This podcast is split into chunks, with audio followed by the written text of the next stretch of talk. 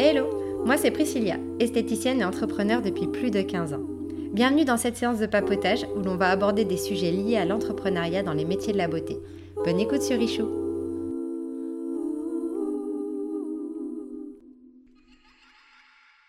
En 15 ans, j'ai vu nos relations avec les marques se dégrader. Si je te disais qu'il y a 15 ans, un pourcentage de chaque commande t'était proposé en gratuité, soit pour des produits cabines, soit pour des produits ventes. Quand tu avais un coup de mou sur la vente, la marque te proposait d'organiser une animation dans ton salon, avec une animatrice, une commerciale qui t'aidait à tout mettre en place et t'offrait tous les supports marketing dont tu avais besoin. Les formations étaient offertes et organisées dans des lieux d'exception. Tous les ans, on était conviés à un événement où la marque faisait le bilan de son année et une projection sur l'année à venir. Elle te présentait les nouveautés, faisait des démos des nouveaux protocoles de soins et tu repartais avec un sac rempli de produits. Si je te disais qu'une de mes premières formations s'était déroulée dans un hôtel particulier, un lieu juste incroyable, et que le repas traiteur était offert tous les midis. Bref, tu te rends bien compte qu'aujourd'hui la situation a bien changé et nous sommes nombreux à ne plus nous sentir partenaires des produits avec lesquels nous travaillons. Pourtant, économiquement, c'est un levier hyper important pour les salons et les instituts. Mais alors, qu'est-ce qui s'est passé? Avant, il y avait les marques de parfumerie et les marques de salon. Et comme nous étions pratiquement les seuls distributeurs, nous avions une relation privilégiée avec eux. Mais au fur et à mesure du temps, les canaux de distribution se sont diversifiés.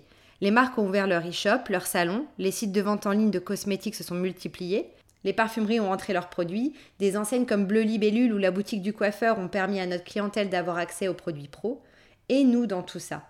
Nous ne sommes désormais plus de bonnes vitrines pour créer une belle expérience client avec les marques. L'image de l'esthéticienne ou de la coiffeuse ou du coiffeur écervelé nous colle à la peau et les marques ne veulent plus de nous comme ambassadeurs. Elodie a décidé de travailler avec des marques de niche. Elle chine des produits et des marques à leur tout début et crée des relations privilégiées avec elles. C'est une des options qui s'offre à nous, même si elle a ses avantages et ses inconvénients. Mais cette solution a au moins l'avantage de bousculer nos croyances et de nous remettre au cœur de nos business. Je refusais ah de prendre excuse-moi, on va, on va vraiment prendre le temps. Quand j'ai rencontré Elodie et qu'on a continué à parler ensemble, moi j'étais encore... Euh, tu sais, je suis un peu bête et disciplinée. On me dit la règle, c'est ça. Ok, je suis la règle. Donc, euh, bah, tu dois faire un minimum de commandes, tu dois prendre tant de références. Et je me retrouve avec des stocks improbables à me dire, mais c'est invendable ce truc. Ça, je n'aime pas, ce produit-là, tu vois. donc, je pas vendre un produit que j'aime pas. Les trucs qui moisissent et les stocks perdus. Mon Dieu, qu'est-ce que j'en ai eu. Et en fait, Elodie, me dit Bah non, moi la marque là je l'aime bien, mais il y a que trois produits que j'aime bien, donc je prends trois produits et c'est moi qui choisis le nombre de références. Et j'étais juste là, mais t'as le droit de faire ça? Comment on fait ça en fait? Donc raconte-moi un peu les rapports que tu as avec les marques, les marques que tu as choisies et comment tu as réussi à négocier avec eux. Ouais, c'était pas évident au début. J'ai cherché des produits de, de niche pour mes clientes sous chimio. Tout est parti vraiment de là. Euh, j'ai eu une cliente malade qui m'a fait comprendre qu'on ne pouvait pas mettre n'importe quoi quand on était malade et je me suis dit mais même quand on n'est pas malade autant euh, autant euh, bah, bien consommer quoi. Donc c'était assez assez vraiment avant-gardiste au tout début. On parlait à peine du bio en cosmétique. Et donc je me suis mis à chercher des produits pour leur composition mais bah, j'étais souvent déçue. Les, marques, il y avait des fois que 4-5 produits. Je me disais, je peux pas faire des soins visage avec 4-5 produits. C'était loin des, marques spa où là, ils te proposent tout un panel, trop de produits pour le coup. Mm. Donc, je me suis mis à, appeler les marques et à leur demander si je pouvais prendre que 3-4 de leurs best-sellers que moi j'ai validé, mais leur contour des yeux, bah, je le trouve nul, donc je le prends pas. Donc, j'étais assez cash euh, certaines marques n'avaient même pas de protocole de soins et n'étaient pas encore distribuées en institut de beauté, donc c'était un peu jackpot pour moi parce que je leur proposais quelque chose qui pour eux leur donnait une visibilité. Donc ça c'était top. Donc j'ai un peu pu négocier à l'époque comme je voulais. Aujourd'hui c'est plus compliqué. Euh, à l'époque, voilà, je pourrais prendre trois produits d'une marque, quatre d'une autre, et lors de mes soins, je me disais bon attends, je vais aller les mélanger, je vais faire un gommage avec ça, euh, masser avec une autre marque, faire un masque avec une autre. Et en fait, j'ai eu des super résultats au niveau de mes soins. Parce que quand tu mélanges plusieurs marques, tu mélanges plusieurs labos. Et du coup, tu, c'est comme une salade de fruits que tu offres à ta, cliente dans le sens où tu mélanges plusieurs actifs, alors que quand tu utilises tout de la même marque, tu donnes les mêmes actifs du démaquillant jusqu'au masque. Donc je me suis vraiment éclatée avec ça et j'ai pas lâché. Et mes fournisseurs m'ont suivi. Euh, il y a même des marques qui m'ont dit après, est-ce que tu peux nous créer des protocoles? Alors je leur disais non, parce que faut pas de protocole, faut pas retomber là-dedans. L'idée c'est que, euh, bah, comme à la maison, on puisse utiliser euh, des soins et les mélanger comme, comme, des, comme l'alimentation en fait. Et donc bah, ça, tout a commencé comme ça. D'accord. Et, euh, les limites que tu as trouvées Est-ce qu'il y a des marques avec lesquelles tu avais vraiment envie de travailler tu n'as pas pu? Oui, j'ai pas pu. Vraiment, il y a des marques qui aujourd'hui ont grossi et qui me disent voilà, vous êtes obligé d'avoir une implantation au moins complète pour la première fois. Et, et du coup, je, je me permettais de leur dire bah écoutez, on travaillera pas ensemble ça me convient pas d'avoir Oui, et puis est-ce que pour les marques euh, avec lesquelles tu travailles, c'est avantageux de travailler avec toi? Parce que forcément, c'est toujours donnant-donnant. Et qu'est-ce qu'elles y gagnent? Parce qu'au final, euh, tu as un rayonnement qui est très important, mais qui est assez. Euh, c'est un roi, mm. en fait. Mm. Euh, donc, tu pas, pas emblématique nationale en disant je vais être présent chez elle, même si c'est que trois références. Donc, le poids local, pour négocier n'est pas énorme non plus, en fait. Bah, mon grand, grand, grand avantage, c'est vraiment que c'est des petites marques. Et en général, je les chope au tout début. Ce qui fait que bah, elles sont contentes. Donc toi, en fait, tu vas justement aller nicher ces petites... Euh, vraiment, c'est très rare qu'une marque soit venue à nous. Ouais, c'est rare qu'il y ait des commerciaux qui m'appellent. Aujourd'hui, un peu plus, mais vraiment à l'époque, c'était mes marques phares comme euh, Antipode, euh, il y a On the Wall Side, Umai, tout ça, c'est des marques qui démarraient en fait. Donc du coup, bah oui, bah ils disaient oui direct. Mais est-ce que euh, ces marques-là, justement, que tu as un, peu découvertes et que tu as implantées au tout début, qui n'étaient pas forcément, qui cherchaient pas à être implantées en institut, parce qu'il faut être mm. honnête, hein, euh, c'est mm, mm, pas forcément ce qu'ils cherchent. Euh, est-ce que quand ils sont évolués, quand ils ont grossi, tu as pu continuer à travailler avec eux ou ouais, ils t'ont pas lâché en te disant finalement t'es plus assez intéressant Non, non, ce qui est super intéressant avec ces marques-là, c'est que du coup, c'est pas des industriels, c'est je peux avoir les patrons au téléphone ou l'adjoint en tout cas, et du coup, euh, tu as un vrai relationnel et on s'attache réellement. J'ai pas du tout une relation de commercial avec. Euh, tu as l'impression d'avoir un partenariat C'est des collabs en fait. C'est-à-dire qu'effectivement, il y, a des, y a des marques en plus chez nous qui sont éphémères et je leur dis voilà, on vous garde un an et on verra après. Euh, la boutique, elle est, elle est restreinte au niveau de la place. On a vraiment un espace boutique maintenant et du coup, on ne peut pas tout prendre. Donc, des fois, il y a des marques qu'on qui, qu'on aime bien faire connaître. On les aide à démarrer et après, une fois que c'est le cas, on, elles partent et on en prend d'autres pour les remplacer. Donc ça c'est chouette. Et après on a nos. De quoi? Après on a nos best. Euh, ouais, vraiment, c'est les produits. On, ne peut pas s'en séparer. Ouais, ouais c'est ça. Est-ce que ça a posé des problèmes, par exemple, au moment du Covid, avec ces marques-là, avec des, des approvisionnements, euh, de, des augmentations de prix ou genre de choses un petit peu. Après, c'est, on avait une grosse solidarité. j'ai vu mes marques souffrir. C'est-à-dire qu'en fait, elles, elles essayaient de nous aider avec des paiements parfois euh, sur le long terme et euh, avec des échéances. Et puis bah, nous, on se disait, elles sont vraiment en danger, on veut pas qu'elles coulent. Quoi. Donc euh, nous-mêmes, on essayait de passer des commandes assez complètes pour que euh, justement elles aient aussi un peu de trésorerie. C'était vraiment une collaboration assez solidaire entre nous. Quoi. il n'y avait pas ce côté vraiment industriel où dans tous les cas, ils roulent sur l'or, ils ont de l'argent. Là, c'est vraiment le côté bon bah ils souffrent aussi et donc bah ouais on essaie chacun de, de, donner eux ils nous font des petits délais de paiement et puis bah nous on leur passe une vraie commande quoi ouais. Mais ouais, tout le monde a souffert.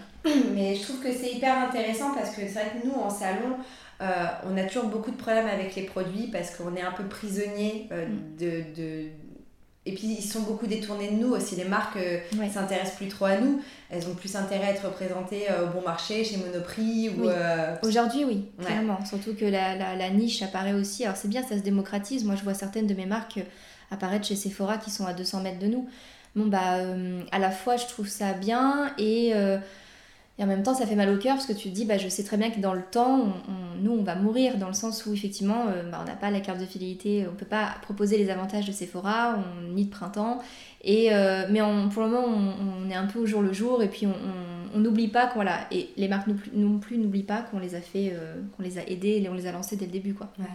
Mais c'est vrai que j'aimerais dans l'avenir que dans les métiers de l'esthétique on soit de nouveau des ambassadrices des marques, Soit, voilà, et qu'on retrouve un partenariat qu'on a perdu euh, dans le temps en fait. C'est dur en tant qu'indépendant parce que tu pèses pas beaucoup.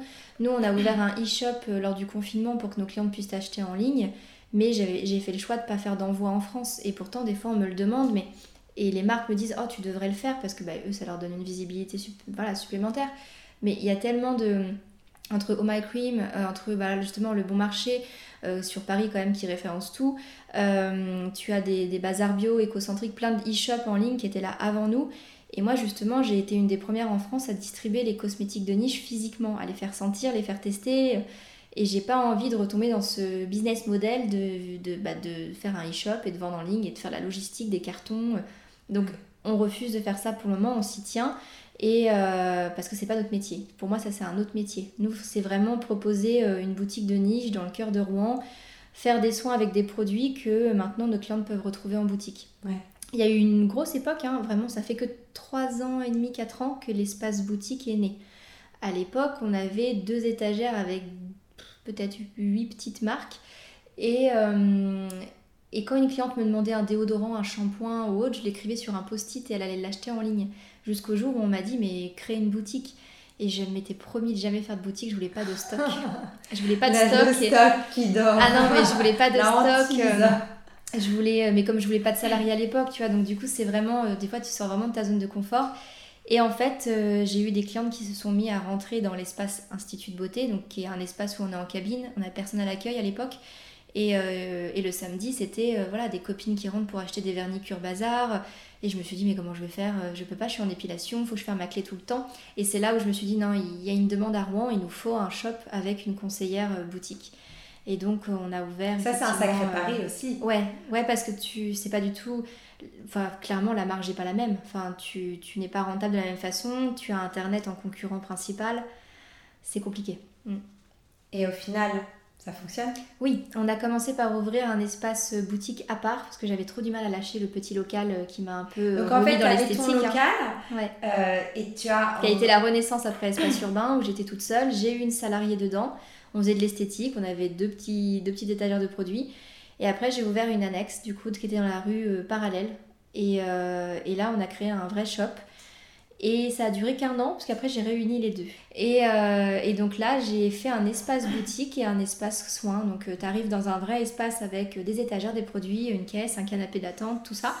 Et après, tu passes un long couloir avec l'espace soins. En choisissant de chiner de petites marques à leur début, Elodie a pu créer un lien fort avec elle.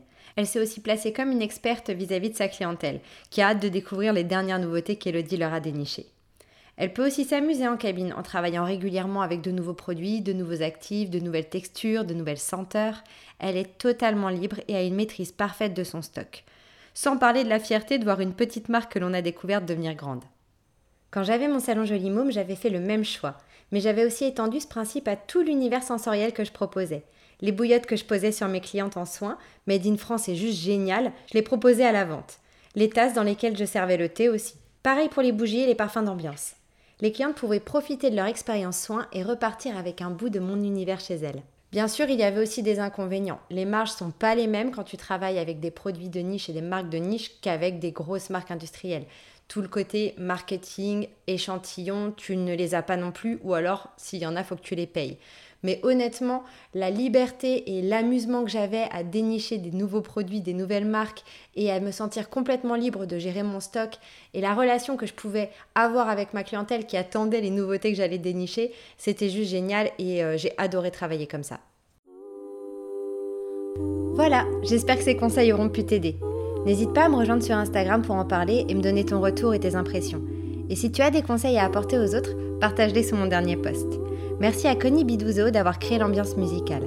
À bientôt sur Richou